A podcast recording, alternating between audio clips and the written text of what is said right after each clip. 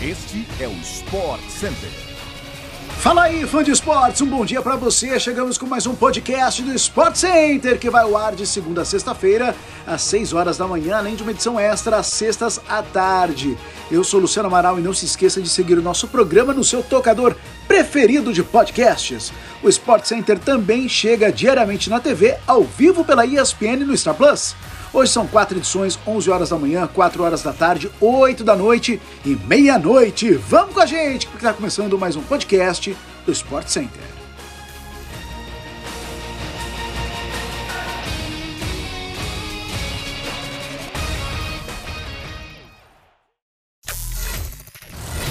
Jogada no sábado por causa das eleições deste domingo, a rodada do Brasileirão foi boa somente para os que já estavam na parte de cima da tabela.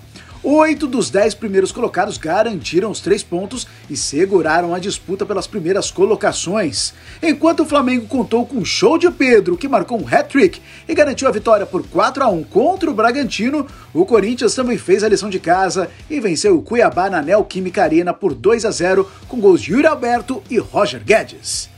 No duelo entre os que já estavam em cima da tabela, o Atlético Mineiro venceu o Fluminense por 2 a 0 no Mineirão e deu o primeiro passo para sair da crise que vive. O Inter fez os três pontos contra o Santos ao vencer por 1 a 0 e o Atlético Paranaense também despachando o Lanterna Juventude por 2 a 0. O líder Palmeiras completa a rodada nesta segunda-feira quando visita o Botafogo no estádio Newton Santos. A expectativa era colocar mais uma taça em sua galeria, mas o São Paulo, ao perder por 2 a 0 nesse sábado para o Independente Del Valle do Equador, na final da Copa Sul-Americana em Córdoba, na Argentina, aumentou sua coleção é de frustrações. A chance de conquistar um título internacional depois de 10 anos, somada à entrega na virada da semifinal contra o Atlético Goianiense, moveu o tricolor nas últimas semanas mas a empolgação da torcida não entrou em campo com os jogadores. Apático e nem de longe com o espírito de jogo da década, o São Paulo foi presa fácil para o competente time equatoriano que fez os gols quando quis e como quis. Lautaro Dias e Faravelli fizeram gols com a facilidade vista em equipes entrosadas. Algo que não foi possível ver no tricolor. Resta agora manter a reação no Brasileirão para a temporada que teve goleada sofrida para o Palmeiras na decisão do Paulistão e derrota frustrante na final da Sul-Americana não virar um vexame. Rogério Ceni não cravou que permanecerá no São Paulo para 2023. Após a derrota para o Independente Del Valle na final da Copa Sul-Americana, o treinador falou que vai tratar do assunto com calma. Rafinha, Miranda e Éder também podem estar de saída, já que o contrato dos jogadores se encerra neste final de temporada. O Manchester City aplicou uma goleada histórica neste domingo em jogo da nona rodada da Premier League e ganhou o clássico por 6 a 3 no Etihad Stadium. Trata-se do derby de Manchester com o maior número de gols marcados na história. Phil Foden e Haaland fizeram questão de sair de campo, cada um com uma bola do jogo, em comemoração pelos três gols que cada um marcou no clássico. É apenas a terceira vez que dois jogadores conseguem o chamado hat-trick numa partida na história da Premier League. O norueguês ainda deu duas assistências no jogo.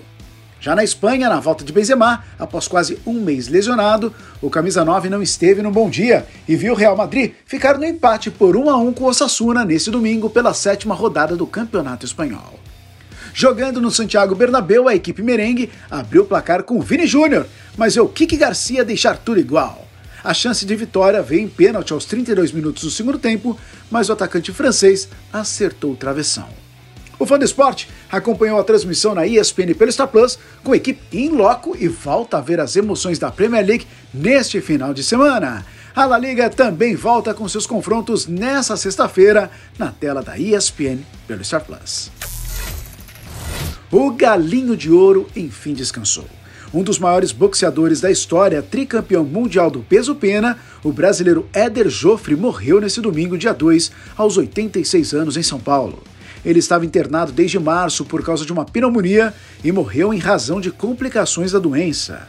O paulista sofria de encefalopatia traumática crônica, doença conhecida por demência pugilística, diagnosticada em 2015.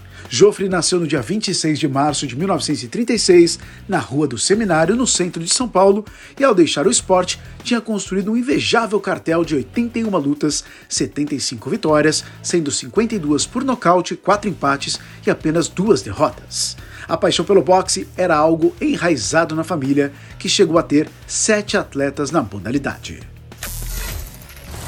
Chegamos ao fim de mais um podcast do Sport Center, fã de esportes. Voltamos amanhã, às 6 horas da manhã, no seu agregador favorito de podcasts.